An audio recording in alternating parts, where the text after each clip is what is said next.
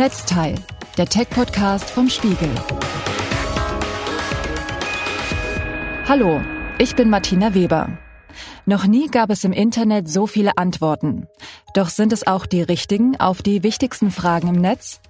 Auch in der vierten Staffel von Netzteil haben sich die Kolleginnen und Kollegen vom Spiegel Netzweltressort auf die Suche nach den relevantesten Fragen gemacht und diskutieren diese im Gespräch mit Expertinnen und Experten.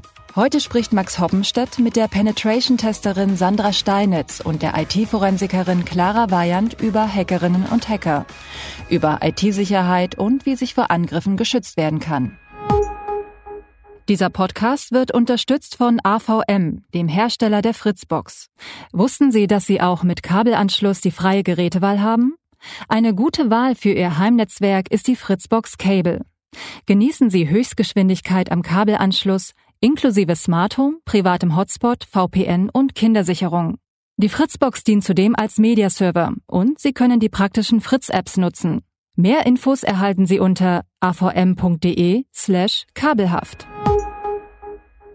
Hallo, mein Name ist Max Hoppenstedt und bei mir sind Clara Weyand und Sandra Steinitz. Ich habe von Plattformen wie Gute Fragenet, Quora oder Reddit einige der Fragen zusammengestellt, die das Netz so hat zur weiten Welt des Hacking. Und wir wollen heute gemeinsam versuchen, diese Fragen zu beantworten. Wir haben euch eingeladen, weil ihr euch in zwei wichtigen und extrem spannenden Themen im Bereich Hacking besonders gut auskennt. Sandra Steinitz, du arbeitest bei einer großen deutschen Bank als Penetration-Testerin. Das heißt, du suchst selbst nach Sicherheitslücken und Schwachstellen in den Systemen des Unternehmens, um die IT damit sicherer zu machen. Clara Weyand, du arbeitest bei einem großen Beratungsunternehmen im Bereich IT-Forensik. Du suchst also nicht proaktiv nach Schwächen, sondern du wirst gerufen, wenn es brennt, nämlich dann, wenn es einen Angriff oder einen Hack gab. Du hast außerdem zahlreiche wissenschaftliche Artikel veröffentlicht und bist Co-Autorin mehrerer Studien zum Thema Computersicherheit. Willkommen, ihr beide. Schön, dass ihr da seid. Danke für die Einladung. Lass uns doch gleich mal mit der ersten Frage anfangen, Sandra. Wie wird man denn eigentlich Hacker? Ich glaube, viele Wege führen da nach Rom.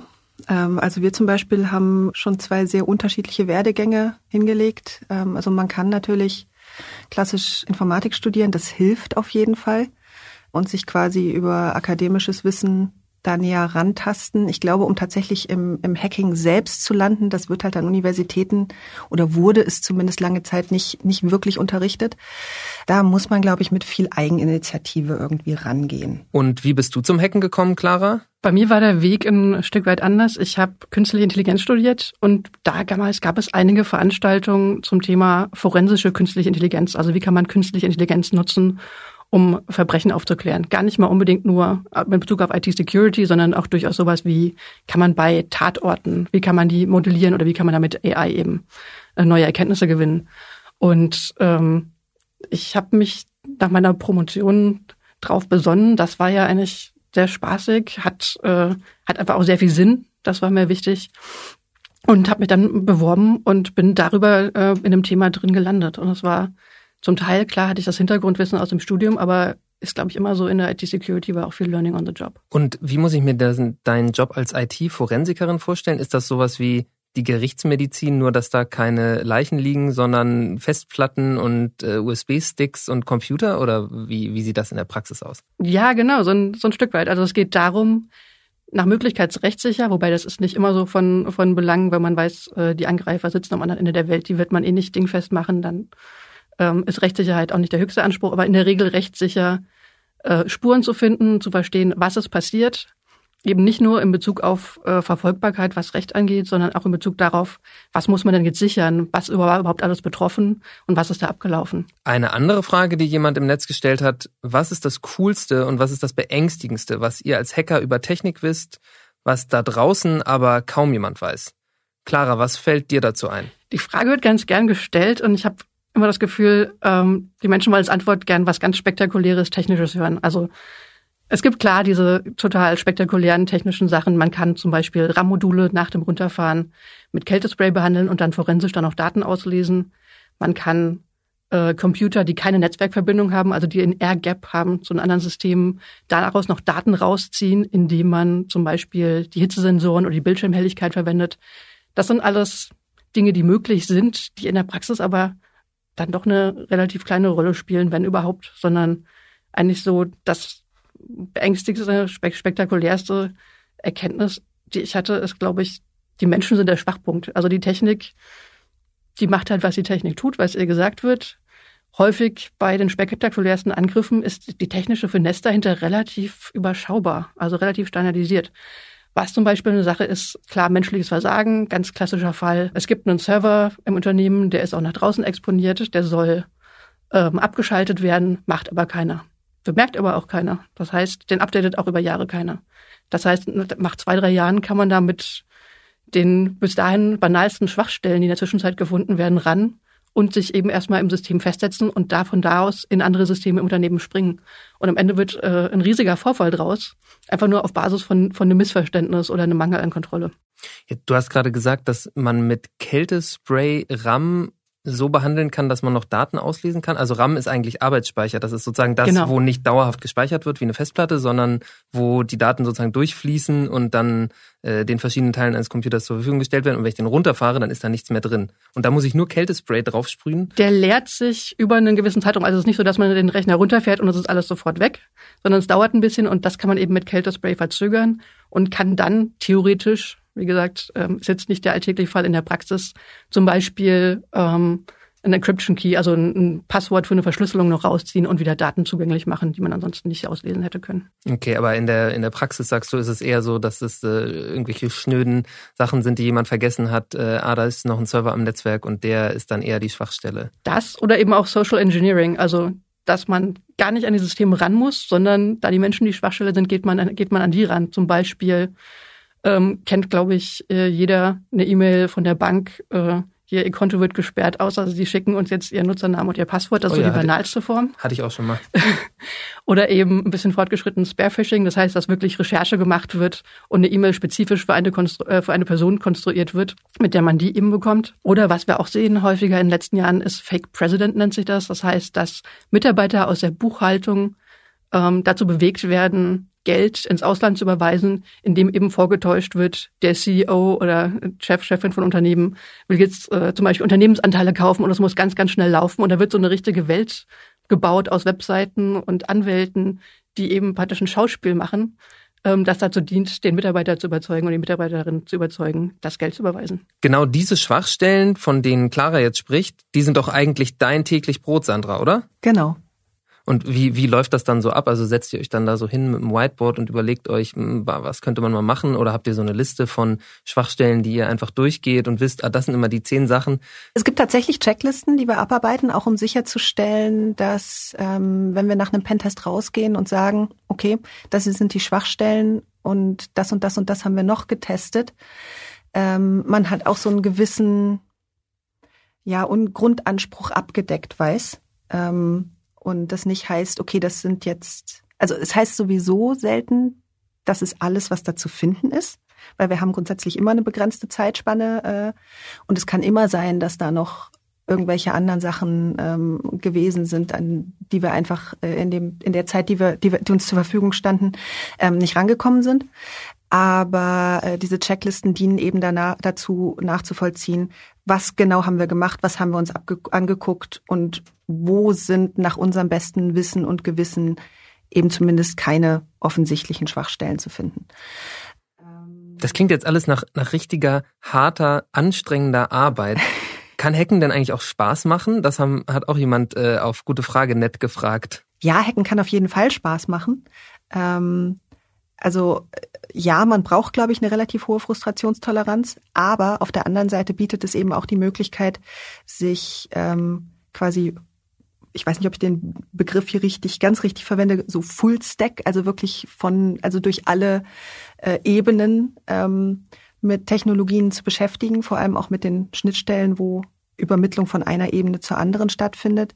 Es gibt einem die Möglichkeit, sich immer wieder in neue Sachen einzufuchsen. Also gerade wenn man ein Mensch ist, der gerne äh, verstehen möchte, wie Dinge unter der Haube funktionieren, ähm, dann ist das ein wahnsinnig ergiebiges äh, Feld, weil man genau das eigentlich machen muss. Ähm, um erfolgreich zu sein ähm, und weil es eben auch wahnsinnig schnelllebig ist. Also es gibt ähm, relativ schnell neue Produkte, Betriebssysteme verändern sich immer weiter, es kommen neue Programmiersprachen dazu. Und es geht einem quasi nie das neue Material aus, mit dem man sich irgendwie auch ziemlich in der Tiefe beschäftigen kann und auf kreative Art und Weise beschäftigen kann. Clara, was ist denn so dein, ähm, dein größter Spaß am Hacken? Ja, Forensik ist natürlich eine große Detektivarbeit. Also es spiegelt so ein Stück weit die Arbeit von den Penetration, Penetration Tester natürlich, wenn es eine neue Schwachstelle gibt. Penetration Tester, Tester wollen sie ausnutzen. Wir wollen gerne sehen, was hinterlässt es denn für Spuren und wie könnte man die finden und auswerten. Viele der Themen, über die wir jetzt ja gesprochen haben, sind ja schon sehr ernst. Also wie schützt man Systeme vor äh, Angriffen und, und wie bildet man sich weiter und so. Ich weiß aber, dass ihr auch äh, sehr spielerisch beim Hacken unterwegs seid, in euren Hacker-Kollektiven, nämlich mit sogenannten Capture the Flag Spielen. Vielleicht könnt ihr das mal erzählen, was, was ihr da so macht. Äh, sehr gerne. Da würde ich auch, glaube ich, gleich mal an Clara übergeben. Ähm, das ist nämlich ganz lustig, weil sie mich über einen Vortrag über Capture the Flag überhaupt erst in die ganze Materie reingeholt hat. Ja, klar, gerne. Also ihr habt euch sozusagen darüber kennengelernt oder du bist dadurch zur Hackerin geworden oder das hat, das hat, das war das, was dich angefixt hat? Das war das, was mich angefixt hat. Also ich hätte meinen heutigen Job nicht, äh, wenn dieser Vortrag von Clara damals nicht ah, gewesen verstehe. wäre. Cool.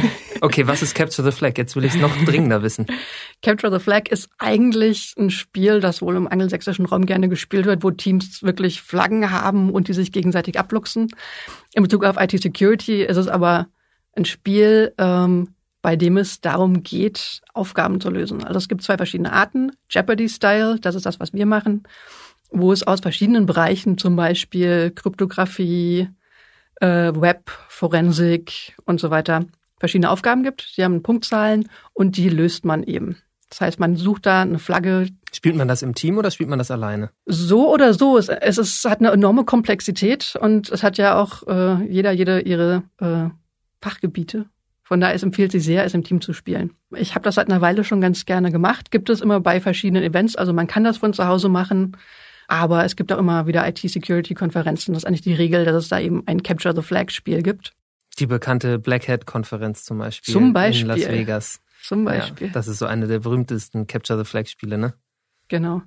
Und ich habe eigentlich relativ spontan, glaube ich, damals einen Vortrag äh, über Capture the Flag gehalten und äh, habe mich sehr gefreut, dass es auf so großes Interesse gestoßen ist. Wir haben dann auch äh, relativ schnell danach angefangen, zusammen zu spielen und äh, haben gar nicht so schlecht abgeschnitten teilweise. Ja.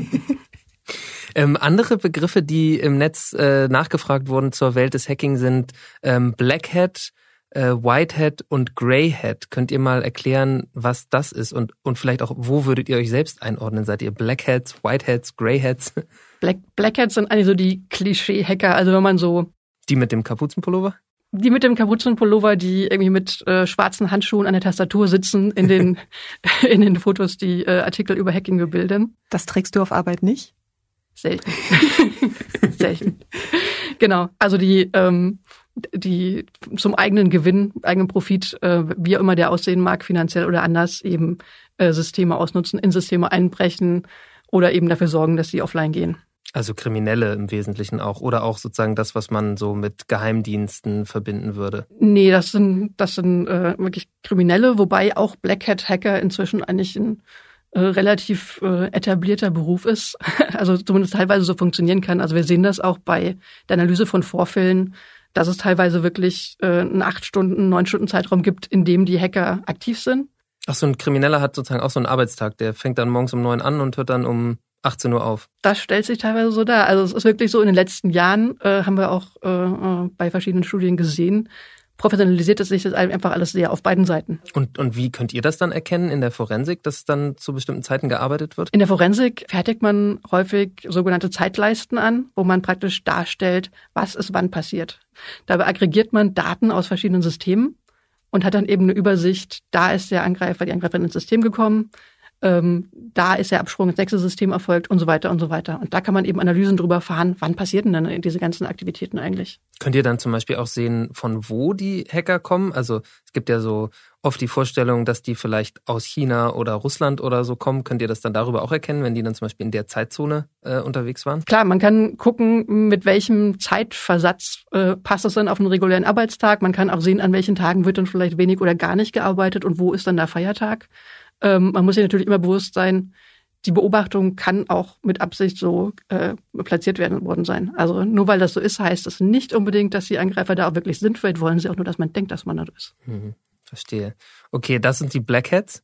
Was sind die Whiteheads? Whiteheads würde ich sagen sind sogenannte ethische Hacker, ähm, die quasi im, im Offenen agieren, ähm, in der Regel mit einer Erlaubnis oder mit einem Auftrag oder zumindest mit einem mit einem legitimen und in der Regel legalen Interesse.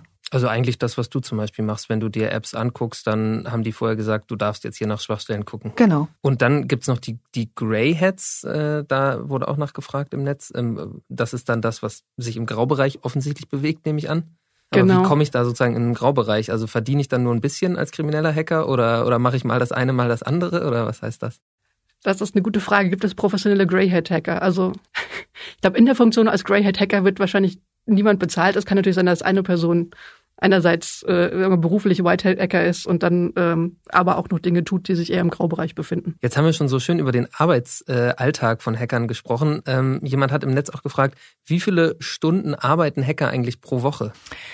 Ähm, das ist, glaube ich, relativ schwierig zu beantworten. Also ähm, klar, ich habe einen als angestellte Pentesterin zum Beispiel einen äh, äh, Vollzeitarbeitsvertrag, ähm, wie Clara ja gerade schon herausgestellt hat. Bei Black Hats scheint es auch so eine Art ähm, feste Arbeitszeiten zu geben. Was die Beschäftigung, glaube ich, mit Hacking darüber hinaus aber noch mitbringt, ist ähm, intrinsische Motivation, sich eben auch über den Büroalltag hinaus ähm, mit der Materie zu beschäftigen. Also äh, quasi auf dem neuesten Stand zu bleiben, was ähm, was äh, kommt an dokumentierten Exploits raus, wo gab es gerade irgendwie ähm, große Schwachstellen, die gefunden wurden in Produkten, die wir vielleicht kennen oder mit denen wir arbeiten, ähm, die man sich mal anschauen sollte. Ähm, und darüber hinaus natürlich auch einfach Weiterbildung in, in neue Technologien, neue Programmiersprachen. Eine andere Frage im Netz war, was ist eigentlich nervig daran, wenn man ein ethischer Hacker ist? Also gemeint ist, wenn man nach moralischen, sauberen, gesetzestreuen Prinzipien arbeitet. Ich glaube, der oder die Fragestellerin hat sich da so vorgestellt, dass Hacking ja sowas Anarchisches ist und man alles machen kann, alle Freiheiten hat. Ihr beide arbeitet nun in Jobs, ihr werdet dafür bezahlt, ihr dürft nichts Gesetzeswidriges machen, ihr müsst das machen, was euer Arbeitgeber möchte. Ähm, ist das nervig? Und wenn ja, was, was ist daran nervig? Ja, also ein Stück weit geht das, glaube ich, schon in eine, in eine ganz gute Richtung. Natürlich, in dem Moment, wo es, wo es ein Job ist, muss man natürlich auch Dinge tun, auf die man jetzt in dem Moment gerade vielleicht nicht so große Lust hat. Es kommt auch mit Organisationsarbeit. Ähm, es gibt Grenzen, äh, bis zu denen man gehen darf und darüber hinaus halt auch nicht. Ähm, also es gibt zum Beispiel bei Pentests gelegentlich Ansagen, dass wir bestimmte riskante äh, Angriffsvektoren nicht ausprobieren sollen, weil die Ja, die Möglichkeit haben, so ein, so ein System zum Beispiel auch zu, zu schädigen oder zum Absturz zu bringen. Das habe ich mich nämlich eh gefragt. Wenn ihr irgendwie versucht, Systeme anzugreifen, kann das dann nicht auch mal passieren, dass dabei was schief geht und irgendwie äh, ihr richtig Schaden im System hinterlässt und vielleicht sozusagen bildlich gesprochen eine Tür offen lässt, durch die dann richtige Angreifer durchgehen können? Ah, das ist tatsächlich ein guter Punkt. Ähm, also ja, es kann immer mal was kaputt gehen. Das passiert auch. Wir ähm, versuchen das in der Regel einzuhegen, ähm, indem wir äh, immer eine Person von dem Produktteam oder also einen technischen Ansprechpartner bei der Hand haben. Zum anderen äh, gibt es, glaube ich, auch noch einen markanten Unterschied zwischen uns und einem ja, Black Hat. Äh, wir nutzen Schwachstellen nicht bis zum Ende aus, sondern wir belegen eigentlich, also unser, unsere, unser Hauptinteresse ist zu belegen, dass diese Schwachstelle da ist und potenziell ausgenutzt werden kann. Ähm, das heißt, wir tragen nicht tatsächlich die Kundendatenbank äh, irgendwie aus der Bank, sondern ähm, wir wollen nur beweisen, dass das jemand potenziell tun könnte. Mit dem Ziel, dass das dann geschlossen wird, die Lücke, und dass die Kunden dann sicherer sind. Genau das. Ja. Das reduziert halt auch schon die Möglichkeiten, was da schiefgehen kann. Und dann haben wir natürlich auch nach Pentests noch mal eine Woche äh, zum einen zum Report schreiben und aber auch zum wieder sauber machen, äh, damit wir eben genau solche Hintertürchen da nicht irgendwo liegen lassen, ähm, die dann jemand anders ausnutzen könnte und sich denkt, oh schön, hier ist ja die Arbeit quasi schon für uns gemacht.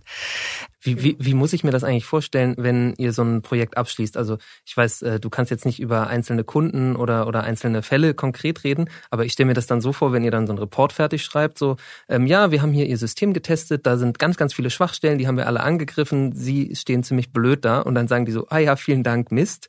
Äh, das stelle ich mir nach einer komplizierten, wie eine komplizierte Gesprächssituation vor. Das kommt immer ganz auf die Teams an. Ähm, es gibt Teams, die nehmen das super offen an. Ähm, die sind auch oft während der Pentests unglaublich hilfsbereit.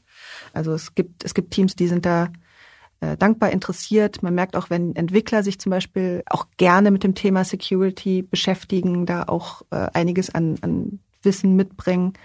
Ähm, und es gibt auch manchmal so Fälle, wo ja man den Eindruck hat, ihr hättet das jetzt auch ehrlich gesagt lieber nicht gewusst, weil macht halt Arbeit.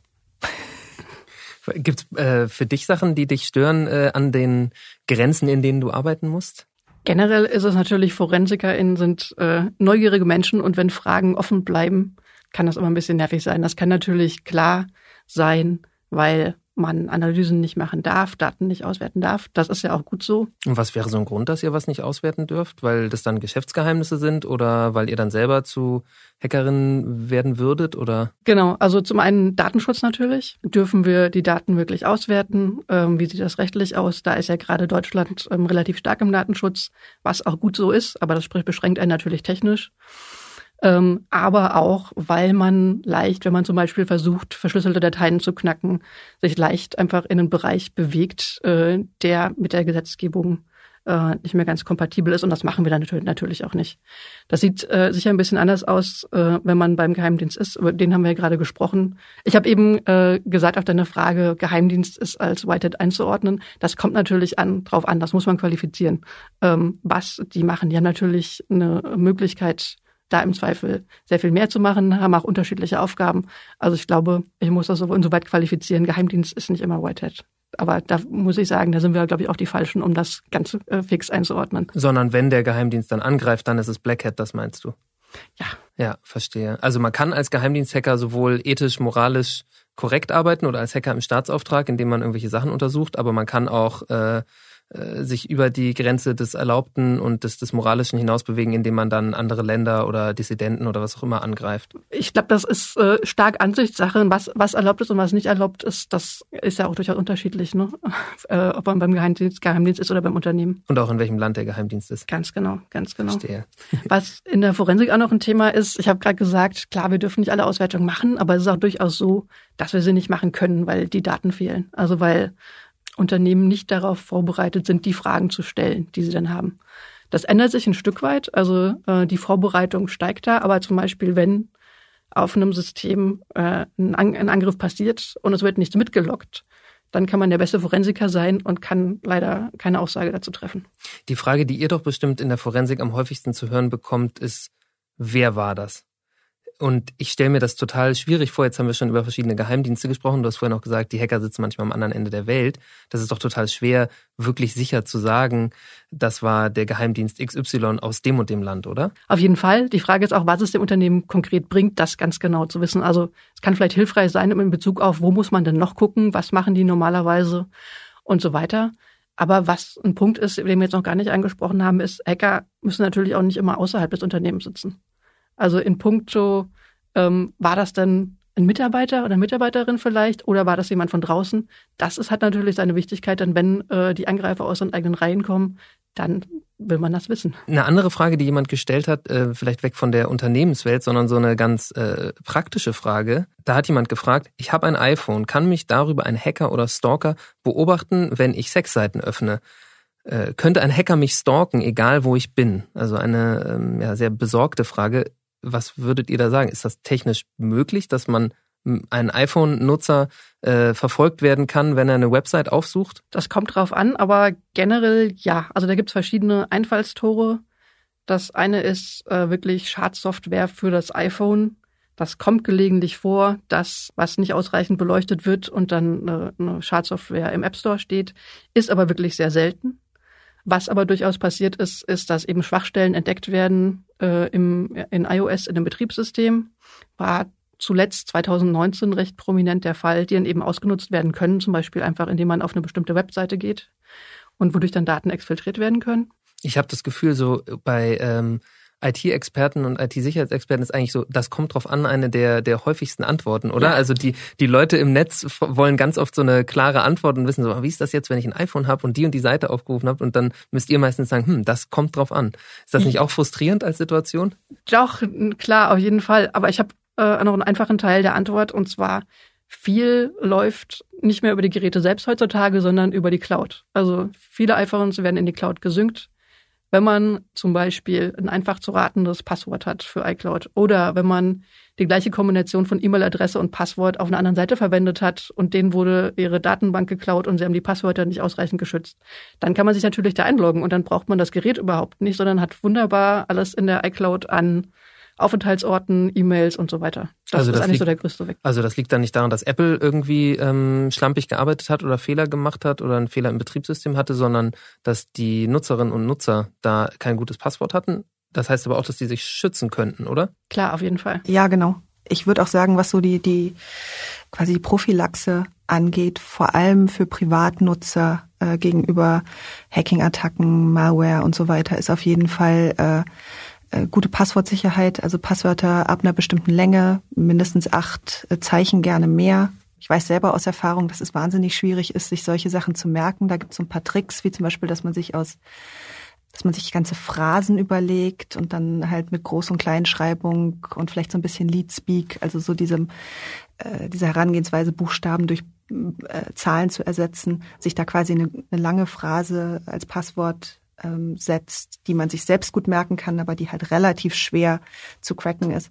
Ähm, und vor allem auch, was Clara schon meinte, äh, Passwörter nicht recyceln, äh, dass wenn irgendwo an einem kleinen Online-Shop oder sowas es ein Leck gab, äh, dann auch gleich alle anderen ähm, Produkte, die man nutzt, äh, mit kompromittiert sind und regelmäßig die Passwörter ändern. Auf der anderen Seite eben auch so Sachen wie bei E-Mails einfach genau drauf gucken, von wem kommt die, sind die URLs wirklich vertrauenswürdig oder gibt es da irgendwelche Abweichungen, ähm, Rechtschreibfehler im Text oder eine E-Mail-Adresse, von der das kommt, die komisch aussieht?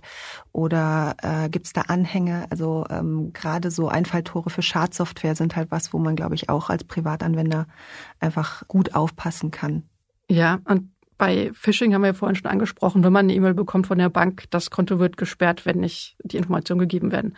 Es empfiehlt sich eigentlich nie auf Links in E-Mails klicken, sondern auf die Webseite von der Bank gehen, da einloggen. Wenn die was von einem wollen, dann sagen sie es einem. Jetzt habt ihr die Frage, wie kann ich mich vor Hackern schützen, eigentlich schon ziemlich umfassend ähm, ähm beantwortet. Habt ihr noch eigene ähm, Schutzmaßnahmen, die ihr selber äh, ergreift, um eure IT-Sicherheit zu erhöhen, um euch vor Hackern zu schützen? Also das, das ist eine der meistgestellten Fragen wirklich. Ja, Wie kann ich mich vor Hackern schützen? Ja, es gibt ein paar, die ich auf jeden Fall noch erwähnt haben will. Das eine, was ganz wichtig ist, ist, dass man sich einfach mal bewusst macht, wofür habe ich denn eigentlich Angst und was sind die Risiken, denen ich ausgesetzt bin. Also habe ich eine Ex-Partner, Ex-Partnerin, die mich stalkt? Bin ich Journalist und muss meine Quellen schützen? Oder habe ich einfach Angst, dass jemand mir Geld aus dem Online-Banking klaut? Also dass man sich wirklich überlegt, wo wenn eigentlich der Schaden? Weil man kann nicht alles äh, gleich stark schützen und ähm, der Schutzbedarf ist auch unterschiedlich. Du meinst sozusagen einen Journalisten, eine Journalistin, die Quellen schützen will, äh, muss sich anders schützen als jemand, der vielleicht ein hohen, hohes Wertpapieraufkommen in irgendeinem Online-Depot verwaltet. Ganz genau. Und das sind dann, wie, wie sehen die Maßnahmen dann aus? Also inwiefern unterscheiden die sich? Die unterscheiden sich dadurch, dass natürlich, wenn man sehr vertrauliche Kommunikation hat, klar, Verschlüsselung empfiehlt sich immer, aber dass man da einfach noch stärkere Maßnahmen ergreift. Und es gibt auch verschiedene Guides online, die man befolgen kann, wo man, wenn man sich einfach wirklich mal überlegt, was sind die Aktivitäten oder die Dinge, die ich online habe, die ich besonders schützen will und dann wirklich da gezielt recherchiert, was kann ich denn machen. Das heißt, du würdest auch sagen, wenn ich zum Beispiel meinen Freunden und Bekannten, ähm, wenn die mich fragen, hey, du als Journalist arbeitest doch mit vertrauenswürdigen Quellen und ich achte da ja auch relativ drauf und ergreife da Schutzmaßnahmen, wenn ich denen dann erzähle, ihr sollt alle genau das machen, was ich mache, dann ist das eigentlich auch gar kein guter Rat, wenn die nicht auch Journalisten sind. Die können es natürlich machen, aber die Sache ist, man hat immer begrenzte Kapazitäten und man kann nicht jedes System sowieso nicht 100% sicher machen. Man kann aber auch nicht äh, bei jedem System sehr viel Aufwand betreiben. Also muss man, kann man natürlich, wenn man das will, aber das muss man sich eben überlegen und wirklich einmal bewusst machen, was will ich denn eigentlich erreichen. Was sich auf jeden Fall empfiehlt, was noch nicht genannt wurde, ist Updates. Also wenn eine Schwachstelle bekannt wird, dann gibt es in der Regel auch relativ schnell einen Fix dafür. Den sollte man natürlich so schnell wie möglich installieren. Also dieses Pop-up, was dann da immer kommt, äh, rechts oben auf dem Bildschirm zum Beispiel bei Apple-Geräten, äh, ein neues Update fürs Betriebssystem steht bereit, wollen Sie es installieren? Wenn man dann drei Wochen lang auf später klickt, hat man dann drei Wochen lang höhere Gefahr, gehackt zu werden. Möglicherweise. Apple ist eigentlich auch sehr gut darin geworden, einen so damit zu nerven, dass, glaube ich, die Disziplin da ein Stück weit gestiegen ist. genau, dann äh, Antivirus. Ähm, also wird, es wird zunehmend so, dass Schadsoftware individualisierter ist. Das heißt, Antivirus wird ein bisschen weniger wichtig, weil das einfach die Dinge, nach denen gesucht wird, nicht mehr so standardisiert sind. Aber das heißt natürlich nicht, dass man das nicht tun sollte. Ist ein sehr leichter Schritt. Multifaktor-Authentifizierung aktivieren ist immer gut. Auch das kann umgangen werden, wurde auch ziemlich prominent in den letzten Jahren, aber fehlt sich trotzdem. Und wir haben jetzt ziemlich viel über, ja, Klauen von Daten, Entwenden von Daten, Kopieren von Daten gesprochen. Aber was zum Beispiel auch ein Riesenthema ist, ähm, ist äh, Schadsoftware, die Daten einfach nicht mehr verfügbar macht, zum Beispiel, weil sie sie verschlüsselt und dann, na, wir kennen das alle, Ransomware, überweisen sie so und so viel Bitcoin da und dahin. Was man natürlich auch immer haben sollte, sind Backups. Das heißt, dass man in regelmäßigen Abständen Backup macht, auch mal testet, kann man das dann wieder einspielen und dann ähm, kann man vielen Dingen ein ganzes Stück weit gelassener entgegensehen. Das ist wahrscheinlich auch eine der Sachen, die euch in der Forensik dann am häufigsten begegnet, dass ihr als erstes fragt, äh, habt ihr ein Backup? Und dann die Antwort, mm, nein. Und dann äh, sagt ihr ein bisschen, oh, das ist aber nicht gut. Ja, also Ransomware ist ein Thema, das kam ganz stark in den letzten Jahren auf. Das heißt, es, es wird besser, das Bewusstsein steigt. Ähm, aber äh, die Disziplin bei den Backups ist auf jeden Fall noch steigerbar und damit verhindert man einfach viele Probleme. Ein Punkt, den ich noch nicht unerwähnt lassen will, ist die Verschlüsselung von Datenträgern. Also auch andere, anderes IT-Security-Problem, ganz ohne Angreifer oder zumindest äh, ohne gezielten Angriff. Man lässt seinen Laptop im Zug liegen. Klar, da braucht es auch jemanden, der den findet und das dann ausnutzt. Aber auch hier, wenn man äh, den ordentlich verschlüsselt, hat man zwar noch seinen Laptop verloren, aber hat, muss er ansonsten äh, wesentlich weniger Sorgen machen. Muss man dazu selber was machen, um den zu verschlüsseln? Oder reicht es da auch, die Programme zu nutzen, die Apple zum Beispiel anbietet oder die ähm, Windows-Geräte auch mit, mit Windows anbieten? Genau, ist inzwischen eigentlich standardmäßig bei den meisten Betriebssystemen dabei. I iPhones sind eh standardmäßig verschlüsselt. Ich weiß nicht genau, wie das bei Android ist. Wahrscheinlich auch. Ähm, bei Apple und äh, Microsoft, ich glaube, man muss das noch manuell aktivieren aber ist ganz, ganz einfach. Jetzt haben wir ganz viel darüber gesprochen, wie unsicher das Netz eigentlich ist. Das klingt so, als ähm, wäre jeder und jede hackbar und angreifbar. Auch wenn man sich im Netz mal anguckt, was die Leute zum Thema IT-Security fragen, dann sind es ja ganz oft die Fragen, wurde hier angegriffen, wie unsicher ist das und so weiter. Wie ist das eigentlich? Das würde ja bedeuten, dass es irgendwie hunderttausende Angriffe in Deutschland jedes Jahr gibt. Kann, kann man da irgendwie was zu sagen? Wie gefährdet bin ich denn wirklich für Hacking-Angriffe? Da kommt dann wieder die Sache mit dem individuellen Risiko ins Spiel. Also klar gibt es Leute, die für gewisse Angriffe ein höheres Risiko haben. Zum Beispiel, wenn man eben weiß, ähm, man hat äh, einen Ex-Partner, Ex-Partnerin, die einem was äh, tun will und vielleicht auch IT-versiert ist, dann hat man an der Stelle ein höheres Risiko. Wenn man äh, wahnsinnig viel Geld hat oder sehr im öffentlichen Leben steht, hat man ein gewisses Risiko. Das kommt eben ganz stark drauf an. Ähm, äh, ist natürlich schwer, da eine generelle Aussage zu treffen, aber wenn man Auffälligkeiten an seinem Handy bemerkt, lohnt sich sicher, da hinterher zu sein, zu gucken, was ist los. Aber man braucht nicht jedes Mal, wenn das Handy was tut, was man nicht erwartet, davon ausgehen, dass man das Opfer von einem Hackerangriff geworden ist. Das ist beruhigend, dass auch IT-Sicherheitsexperten sagen, nicht immer waren es die Hacker. Ähm, lasst uns mal äh, zum Ende hin nochmal über das liebe Geld sprechen. Andere Leute im Netz haben nämlich gefragt, wie viel kann man als Hacker eigentlich verdienen? Da gibt's glaube ich, keine äh, Faustregel für. Insgesamt ist IT-Security, würde ich sagen, ein gut bezahlter Bereich. Darüber hinaus kommt es natürlich darauf an, macht man das jetzt als sein legaler Vollzeitjob oder ist man irgendwie als Black Hat unterwegs? Da gibt's verschiedene, verschiedene Einkommensmodelle auch natürlich. Klar, man kann in eine Festanstellung gehen, ähm, wie wir schon gesagt haben, eigentlich sowohl als Black oder White, White. Ähm, es gibt ähm, auf Black Hat-Seite natürlich auch mal Leute, die Zero Days, das heißt nicht bisher nicht bekannte Schwachstellen verkaufen. Damit kann man unter, unter Umständen, je nachdem wie gravierend das ist, sehr, sehr viel Geld verdienen. Was heißt auf, sehr viel Geld? Im sechs- oder siebenstelligen Bereich durchaus. Also wenn ich jetzt eine Schwachstelle finde auf einem äh, Gerät, was sehr verbreitet ist, weiß ich nicht, sagen wir auf einem recht aktuellen iPhone, dann kann ich da einen siebenstelligen Betrag für kassieren, wenn ich Apple Bescheid sage. Wenn du Apple Bescheid sagst, ähm, das ist dann äh, als Teil von der Bug Bounty. Das Ach so, ich sollte Apple nicht Bescheid sagen, dann kann ich mehr verdienen. Kannst du dir überlegen. Verstehe. nee, als guter Whitehead-Hacker sagst du natürlich Apple Bescheid äh, oder vielleicht auch als Greyhead. Ähm, aber was sich da so spiegelt, ist eben auf der einen Seite Zero Days verkaufen an ja Leute, die Böses im Sinne haben, oder ähm, Unternehmen haben eben auch sogenannte Bug Bounties, wo Whitehead-Hacker Geld dafür ausbezahlt bekommen, dass sie Schwachstellen finden. Man muss allerdings sagen, die Beträge sind da in der Regel ein ganzes Stück niedriger. Das kann man sich so ein bisschen wie so eine Kopfgeldjagd vorstellen, ähm, wie der Name ja sagt. Also es gibt auch Portale, wo das dann ausgeschrieben ist, meistens auch mit dem Betrag, den es dafür gibt, wenn man eben dokumentierte Schwachstellen äh, dann einschickt. Die machen sozusagen ein bisschen deine Arbeit, indem sie quasi die Schwachstellen suchen und dann äh, dafür Geld bekommen, aber äh, outgesourced als, als Freelancer sozusagen. Genau. Okay, also es gibt äh, große Unternehmen, die quasi der Community äh, ein bisschen Geld geben, wenn sie ihnen die Arbeit abnehmen. Ja. Vielen, vielen Dank für das spannende Gespräch, Sandra und Clara. Ähm, schön, dass ihr als Expertinnen heute hier wart und mit mir über die vielen Fragen, die das Netz hat zum Thema Hacking gesprochen habt. Eine letzte Frage habe ich noch. Warum gibt es eigentlich deutlich mehr männliche Hacker als weibliche Hacker? Das war auch eine Frage, die ich im Netz gefunden habe. Habt ihr darauf eine Antwort? Was für mich immer eine große Rolle gespielt hat, ist zum einen, äh, dass bei überhaupt bei mathematischen, technischen Begabungen, irgendwie so technischen Bereichen, das Thema natürliche Begabung unheimlich stark gemacht wird. Ähm, was mich immer sehr abgehalten hat. Also, dass die Leute sowas sagen wie, Frauen interessieren sich gar nicht für Computer und für Mathematik. Nicht mal das zwangsläufig, sondern eher so, ähm, das ist halt was, das kann man gut oder eben nicht. Ah, okay. Und dann in der Position zu sein, wenn es eben darum geht, Studienwahl und so weiter mit, ja, 18, 19, 20, man feststellt irgendwie so, die Jungs haben da früher mit angefangen, weil Sozialisierung und Freundeskreis und man hat eben auch Vorbilder die sind einfach viel weiter. Ich kann das nicht. Und für mich persönlich zum Beispiel hat das unheimlich lange gedauert festzustellen, das ist ein Bereich wie alle anderen auch und ich kann mich da reinarbeiten und ich kann diese Dinge lernen und da aufholen. Also es ist aus deiner Erfahrung Quatsch, wenn Leute sagen, natürliche Begabung, Männer sind natürlich besser begabt zu hacken als Frauen.